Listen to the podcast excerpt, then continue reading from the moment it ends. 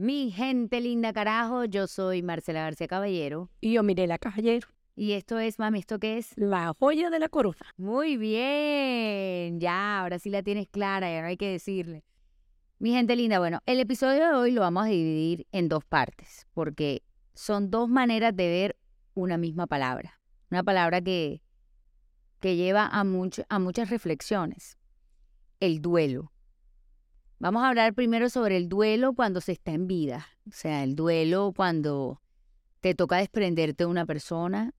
Ese, por lo general, es un duelo amoroso, pero también puede ser un duelo de amistad. Hemos tenido que pasar por duelo O que de el amistad. hijo se te vaya para estudiar a otro lado. O que tengas un, digamos, un quiebre de, re- de, de, digamos, de una relación que venía de una manera y que tenga que, que salir. Yo quiero que sepan que aquí hay dos tipos de mujeres sentadas en, esta, en, estas, en estas sillas. Yo soy bastante sensible, yo soy una mujer muy emocional, yo soy muy, muy... O sea, a veces no me gustaría ser tan sensible, la verdad, porque la gente sensible también sufre mucho. Y, y mi mamá, que es una mujer muy práctica, Sí, yo soy más realista. O sea, yo veo las cosas más de lo que hay. Esto es lo que hay y tenemos que ver cómo lo solucionamos. mi mamá es súper práctica, o sea, ella es... Porque que la verdad es que cuando uno le mete demasiado sentimiento al asunto, eh, termina enredado. O sea, termina muy, que, se te, que te afecta a ti mismo, que te hasta, hasta la salud se daña. Entonces es mejor uno tomar las cosas como van viniendo y buscándole, como dice, como decía mi abuela, la comba al palo. La comba al palo, ¿eso qué es? ¿Cómo así? La comba al palo es, hay que mirarle lo positivo de lo negativo y buscar por dónde te metes para que el resultado sea el que esperas. Yo, en cambio, soy de, de sentir cada, No, cada paso. tragedia, O sea, yo, yo soy tragedia. mucho más dramática y en el sentido como que yo tengo, yo siento que tengo que votar y que tengo que votar y que tengo que escribir y que tengo que decir. A la larga siento que, bueno, hay gente que es muy práctica y que luego como que se llena, se come los sentimientos y no, digamos, como que no los vota. pero No, ese sí no es hay tu que caso. votarlo, sí hay que votarlo. O sea, si uno está triste, tiene que llorar. Si uno está bravo, pues está bravo. Si uno está alegre, pues está alegre. Pero eh, el tema está en que en el momento que te ocurre el problema, cómo lo vas a solucionar o cómo lo vas a tomar, porque muchas veces son problemas sin ninguna solución, Claro. como los hay muchos. Mi mamá, aquí donde la ven, es una de las grandes afortunadas que nunca en la vida ha tenido que sufrir de un despecho amoroso, o sea, de relación. O sea, esa mujer con el único hombre que se besó en la vida, con ese se casó y no ha tenido ningún tipo de... Despecho así no. O sea, no, no ha tenido un despecho. O sea, mi papá no yo la ha la hecho verdad no, sufrir. no conozco ese tipo de, de, de duelo porque yo sé, yo lo he, lo he vivido, pero a través de ustedes, con los novios de ustedes. Mi mamá vivía las tusas, eso sí, mi mamá vivía el despecho. Claro, sí, porque uno eso, los, los novios lo siente y la novia lo siente como hijos, como hijas, y cuando se van le dejan a uno un vacío muy grande. Entonces, por No ejemplo, todos, es- no todos. pero bueno, ustedes siempre escogieron bien, entonces lo que, lo que quiero, lo sigo queriendo porque son como unos hijos que se fueron, pero que siempre están en mi corazón. Ah, no, sí, ha- había que, eh, uno tenía que romper. O sea, uno terminaba y también mi mamá se emputaba porque tenía que terminar ella también No, con la que, relación. pues a- da- a- por ustedes supe lo que era un, un, dol- un duelo de amor, pero por mí, gracias a Dios, hasta ahora no lo he sabido. Yo, en cambio, sí tuve varios. Hay unos que van por categorías, porque hay unas tusitas y hay unas tusas que son grandes, o sea, unos despechos que son bien grandes. Y, y yo puedo decir que yo, a quien me pregunta que cómo, que cómo se supera eso, o sea, que cómo se supera un duelo amoroso, yo sí debo decir que yo le aprendí a mi mamá el tema, claro, de, de mostrificar, que ya habíamos hablado de esto antes, creo, de mostrificar al otro. Mi mamá me decía, tienes que pensar en todo lo malo, Todo, todo lo malo. todo lo malo, que cada vez que viniera a ti el pensamiento de ese hombre, tú nada más pensaras en todo lo que lo malo que tenía, no lo bueno que tenía, porque era la única manera de, de poder desprenderte de, de lo que quieres. Eso, eso es natural. Ya después de eso sí, es como decir, eh, mm, pensar en que la vida sigue y que yo tengo que salir para adelante y que olvídate. Lo demás ni para ni pa Ya no coger lloramos, impulso. sino facturamos. Sí, ya, bueno, como por ejemplo, a mí me encanta esa frase. Sí, mi mamá está, mm, pero oigan, ustedes no entienden. ella está matada. Ella Sí. siente, o sea, ella siente el, ese, ese despecho de, Shakira, lo ha sentido como propio. Se alegra cada momento. o sea, es que me, me gusta, primero porque pues Shakira es una mujer muy inteligente y sus frases no son unas frases cualquiera. cualquiera. O sea, Total. tienen una profundidad y un mensaje que, que pues que uno no puede pasar por encima de eso. Y además por ser barranquillera y porque uno se solidariza con las mujeres y aunque bueno, cada uno toma sus propias decisiones, pero sí hay que, hay que tomarlo así. Hay que ella, ella, lo, el duelo de ella es a través de la música, a través de la letra, a través de componer Y monetizando. y, y- y adicionalmente yo creo, yo sé que eso no lo hizo por monetizar porque mm, primero le vino la, Mi mamá es el morir. impulso y después seguramente se dio cuenta que era una fortuna de más. Sí, no, y además que, mira, que una de nosotras la logre, que monetice un despecho, significa que es una victoria para, en contra del patriarcado. Claro, completamente. A mí sí me, me apoyo, apoyo. Apoya total. Pero bueno, mami, Digamos, salió de, ya hizo su duelo, ya ella ahorita está tranquila porque ella ya votó. ya ella votó, ya ella votó. Entonces hay unas personas que votan de una manera y otros que votan de otra manera. Yo, yo lloré bastante. eh, yo me daba, yo, yo a mí me entraba la pensadera, pero ya después fui como a mae- eh, cogiendo maestría sobre cómo uno tenía que vivir esto. Y empecé a meterle un poquito de, pa- de practicidad eh, al estilo mi mamá, al estilo mi hermana también, que son mujeres muy prácticas. Ellas, yo les digo las del corazón de hielo. Ellas agarran, tra, tra, pasan la página y yo todavía ahí en el capítulo metida. Pero sí, les cogí un poquito de eso, de esa practicidad, porque definitivamente si uno se pone todo el tiempo a pensar en toda la falta que hacen, todo, eh, digamos, a, a- a- a darle demasiada rienda al dolor, te puedes quedar ahí un rato largo, pero bien largo. Completamente, sí. Mi, mi mamá eso sí era buenísima, es buenísima para dar consejos. Todas las que están en un despecho amoroso, así ella no haya pasado por un despecho amoroso, siempre llegan donde ella para, para un consejo. Ella es de un, eh, mira, yo le voy a decir algo, pareciera que hubiera pasado por 20 despechos en la vida, grandes, porque eso sí da unos consejos que ustedes no se imaginan, ¿verdad, mami? Bueno, sí, la verdad es que desde que estaba en el colegio, yo me acuerdo que con una compañera, yo fui la novia en cuerpo ajeno, porque eh, yo le hacía las cartas de, de amor y el hombre le contestaba y yo contestaba las cartas de, del novio. Cuando vino a ver, se estaba enamorando de persona distinta de la que se había enamorado. O sea, tú el, el consejo lo llevaste hasta, hasta levantarte al hombro. Se las hacía completas porque en esa época se usaba mucho la carta. No, es que tú hoy en día serías esa amiga. Yo, mami, para que sepas que yo también soy esa amiga. El tipo escribe y uno enseguida como que, oigan, escribió. O sea, uno siempre tiene una amiga que uno le dice, escribió, ¿qué le digo? Y tú como que, bueno, aunque eso sí no lo manejarías tú, pero como que, bueno, primero espera un rato antes de escribirle de vuelta porque tienes que hacerte como, sí sabes. Oh, yo los consejos los daba completos. Si mi, mi- mi hermana se enamoró de un hombre que era grande y, y- y ella era más chiquita que él y estaba apenas ella en los, en los 17 años y estaba muerta de amor por él y él no le estaba parando bola y yo fui la que le, di- le di los consejos para que, espérate, yo te digo qué es lo que vas a hacer.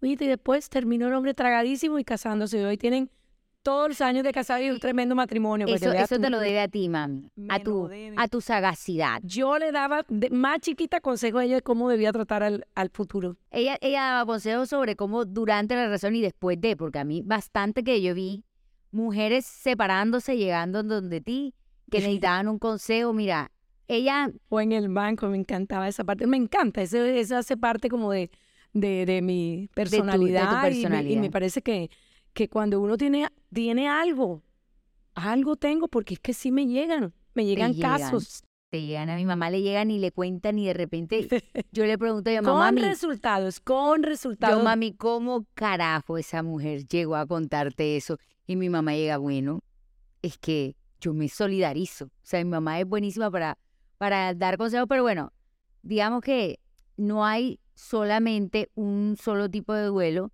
sino también están los duelos de amistad. Eso sí, alguna vez te pasó. Claro, no, sí. Duelos de amistad sí he tenido, pero no porque mm, dejé, sino que ya no las veo, que ya no tiene uno como la misma... Pero eh, nunca tuviste como un duelo de amistad, como por ejemplo una amiga que tú hayas tenido y que tú sientas que te tocó, así no te haya tocado enfrentar a la amiga, te tocó separarte de esa amiga por X o Y motivo. O sea, nunca, nunca te tocó. No, no, no, no, a mí esos toques no me han dado. Yo conozco una vez que te pasó que ya después... ah, no, pero eso no fue por mí. Ah, bueno, eso sí fue un duelo, una gran amiga. Ah, viste, ella, ella empieza, ella se le olvida, ella tiene eh, memoria selectiva. Sí, que se casó y el hombre la alejó de mí. Y mm, pasaron volvió. cinco años y volvió y volvimos y somos como hermanas. Entonces sí es, sí es cierto que, que ahí tuve yo mucho duelo, a mí me dolía en el alma. En el alma. A pesar de eso yo decía, bueno, ya es lo que ella escogió y uno se queda tranquilo, pero, eh, pero sí da dolor. Claro, como que por ejemplo la gente cree que solo hay un tipo de duelo amoroso y el duelo de amistad es un duelo dolorosísimo. O sea, hay duelos de amistad que incluso duelen más que los de un noviazgo, porque son amigas que uno ha tenido toda la vida, que te conocen tanto, que es un espejo que, que está en tu, en, en todas, en todos los recuerdos que uno a veces puede tener, ahí está esa persona desprenderse por X o Y motivo de una persona así que esté tan cerca, eso duele horrible. Todos los duelos tienen una forma de trabajarlos distintos. Claro. Porque cuando tú sabes que no hay solución, pues tienes que seguir adelante. Cuando sabes que hay una, hay, puede haber un, un futuro mejor, un día ella va a entender lo que yo le digo y ella va a volver a ser mi amiga, como de hecho lo fue. En mi caso, a mí me, a mí me pasó una vez que yo tuve un duelo de amistad muy grande y me tocó también ponerme en los zapatos de la persona para yo poder ser capaz de perdonar. Y yo creo que a mí eso me ayudó muchísimo porque, porque hay gente que tú quieres en la vida, o sea, hay gente que sí tienes que dejar ir. Hay gente que tienes que dejar ir, que una vez tras otra te, digamos que te traicionan o te, o te quedan mal. Y yo a esas ni siquiera eh, le hice un cierre, sino que como que se fue muriendo poco a poco y ya queda como una relación de hola, ¿cómo estás? ¿Qué hubo? Porque no hay rencor absoluto, pero nunca vuelve a ser lo mismo, que eso es un duelo que va como de a poquito. Sí, Y hay duelos de personas que tú dices como que son tan importantes en tu vida que vale la pena volver a tener una revisión. cuando hay una verdadera amistad, cuando hay un verdadero afecto, el tiempo no lo borra. Al contrario, tú vuelves a estar como si nunca te hubieras separado. Entonces yo creo que esa es la clave Como que determinar en ¿Qué cuanto tipo a, de- ese tipo de, de duelo. Y bueno, vamos a hablar de otro tercer tipo de duelo, que es el duelo realmente el verdadero, el duelo que sí duele, El de la despedida. el duelo de despedirse de gente que uno ama, de mm, y digamos la- las diferentes caras que hay de esto, porque yo sí quiero dejar claro que para vivir el duelo de un ser querido, pues no hay una sola respuesta. Y no todos lo viven igual. Y no significa que porque una persona haya hecho algo o no ha hecho algo, significa que quiso o no, o si, tras, digamos, traspasó ese dolor o no. No. Yo creo que simplemente que todos tenemos una manera de... Y hay que respetar los dolores y la forma como cada uno lo enfrente. En el caso, por ejemplo, que me, más me ha afectado a mí, mm, pues puedo decir uno que después le contaré con detalle, que fue mi primer bebé que perdí muy chiquitico, eh, que sentí un dolor inmenso, pero al mismo tiempo sentí que era un mensaje de Dios, porque yo soy una persona católica y, y creo que cuando vienen las cosas por algo pasan. Y creo que eso fue lo que me hizo muy rápidamente cambiarme mi actitud y decir, mejores tiempos vendrán. Y habrá otro, este es un ángel que yo tengo allá, que va a velar porque a mí me vaya muy bien y, la, y a sus hermanos que vaya a tener le vaya muy bien. Y el de mi padre, que hasta los 90 años, y yo creo que eso fue un, privilegio, viví un duelo de amor, un duelo con, con alegría, se puede decir. Y la despedida fue divina. Me acuerdo que esa, las palabras que tú le diste a mi papá fueron tan perfectas el día en que eh, teníamos la misa de la ceniza, que al final dijimos, así es que se debe ir la gente, de esta manera, con un recuerdo increíble, con el alma llena todo de, de felicidad por haber tenido la oportunidad de haberlo tenido. Y, y a ese es mi mensaje, todos vamos a morir, nos tenemos que morir en algún momento. Hay unos que, que son más difíciles que otros, pero al final los que quedamos aquí tenemos que seguir la vida. Yo creo que, digamos, de ese segundo duelo, porque claramente el primero no lo viví, pero ese segundo duelo que fue hace no, no tanto tiempo, o sea, diciembre del 2015. Primero que sí, tenía 90 años, pero también fue eh, un shock para todos porque nadie se lo vio venir. O sea, mi abuelo estaba perfecto ese día. En perfectas condiciones, listo para gozarse del carnaval, porque además yo era la reina del carnaval. Estaba feliz. Estaba feliz el día que a mí me nombraron, eso mejor dicho, este fue el primero en entrar por la puerta, bailó cumbia de todo. Eh, le pudimos hacer una fiesta de cumpleaños de sus 90 años donde hicimos hasta para vender, estuvo rodeada de toda la gente que quería. Entonces sí fue un, a pesar de que tenía 90 años, sí fue un golpe muy duro porque era... Sobre todo por el momento. Eh, el momento y era diciembre y nadie se lo vio venir y estábamos en el pleno carnaval. Afortunadamente él era tan alegre y quería tanto el carnaval que se despidió de ella no, mi abuelo me dijo, o sea, nosotros pudimos todos despedirnos de mi abuelo porque fue un shock porque él tuvo un problema ya renal que tenía desde hace 25 años, pero en ese momento ya llegó como a su, ya llegó etapa crítica de la nada. Pero eso nos permitió a nosotros tener como un par de días para podernos despedir uno a uno en el cuarto del hospital. Y cuando yo fui, mi abuelo me dijo a mí, baila que desde, desde arriba yo te voy a ver bailar. O sea, mi abuelo me decía como, baila lo mejor, pero como que me lo gozara, porque claro, esto era el 22 de diciembre, fue 21 el de diciembre. 21 de diciembre. Y el carnaval el 19 de enero. Y yo tenía mi primera presentación, que era en el bando, el 16 de enero. O sea, eso no, no era mucho tiempo, o sea, era menos de un mes. Y a mi abuelo le, le, le preocupaba que nosotros como familia no fuéramos a gozarnos este momento importante por él. Y más bien nos dio casi que la orden de vayan y gocen, vivan la vida por mí, vive, como gócense este momento por mí, que yo lo sentí muy así. Mi mamá, de hecho, el día que mi abuelo se fue, que mi, mi mamá me demostró en ese momento quién era mi mamá. O sea, yo creo que yo con mi sensibilidad, con todo, me hubiera tirado a, en una cama a llorar. Mi mamá que una mujer más práctica, más, em, no sé, como que... Ecuánime se llama. Ecuánime.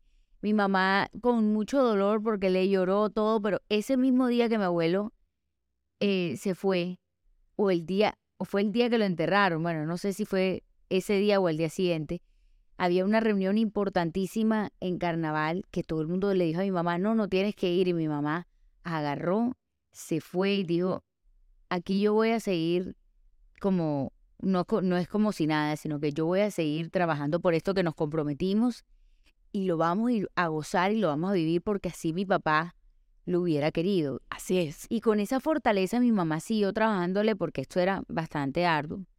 Y yo recuerdo como sentir que mi abuelo el día del bando, que fue un día muy importante para mí por tantas razones, pero sobre todo porque tenía que probarle un poco de gente en muchas cosas, y yo sentí que como que, que él estaba ahí. Estaba ahí. duelo, yo lo, te lo juro que yo lo, lo viví bailando. O sea, que me dolió horrible, que yo no sé cómo dice, para yo ser tan sensible y poder coger como todo ese, ese dolor y volverlo como gasolina para, para demostrarle como él me para había dar lo mejor de ti, porque lo mejor que tú diste en todos los carnales fue ese día. Y como que mi, mi abuelo me dijo, yo te voy a ver bailar, así que da, o sea, baila como nunca. Y yo se lo juro que yo, que yo cuando se acabó, hay como un pedacito del video donde yo estoy mirando para arriba. Para arriba, sí. Y lloré porque yo, yo, o sea, como que lo hice por mí, pero también lo hice por él. Fue una manera como diferente. Como una fuerza sobrenatural. Yo sentí que ella había tenido un mensaje muy fuerte de él, lo vas a hacer divino porque todo el bullying que había en, en torno a ella era que decían que, que, no, iba a bailar, que era fea, que no sé qué. Que no, y tú dices, espérate, deja que llegue allá y demuestra lo que eres. Y ese día Marcela de verdad lo hizo sobrenatural. Ay, mami. Pero Ese día fue tienes ojos de mamá, pero... No, no, no, pero yo, yo en eso soy muy realista, pero yo sé que ese día diste todo. Y por eso, y, y había una conexión directa entre mi papá y tú.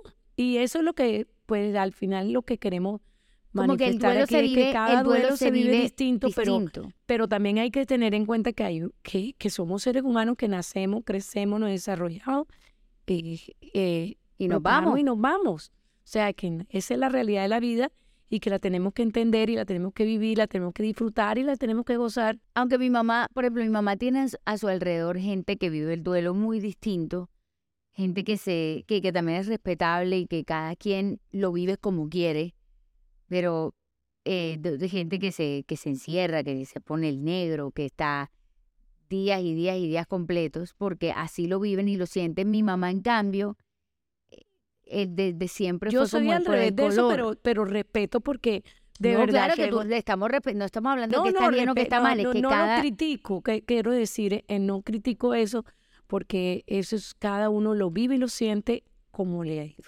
Pero mi mamá, que yo quiero hablar de cómo tú lo vives, mi mamá no cree en eso de ponerse de negro. Ah, no, no, no es que no crea, no, no, no me hace feliz estar eh, Tanto de así- luto, pero el luto yo no lo vi en mi casa, ni mi, ni mi mamá, ni mi papá eran de lutos, eh, pues a pesar de que era una época difícil, yo eso a mí no lo, no lo entendí nunca, sino como que cada cual hace lo que quiere y que no es necesario ponerse ni de negro Pero ni no, lo que te estaba tratando de decir era que mi mamá es tan poco de, de luto, tan poco de vivir el duelo así, que ya no lo pasó por escrito, que el día que ella se vaya, todos tenemos que estar de blanco o de color, que tenemos que despedirnos con música, que de- tenemos que despedirla con millo, Ah, no, sí, sí, yo sí que quiero, tenemos que, mejor yo dicho, quiero, nos hizo, yo quiero irme con alegría. nos hizo como una, un listado de repente un día y yo estaba bastante tensa esta conversación,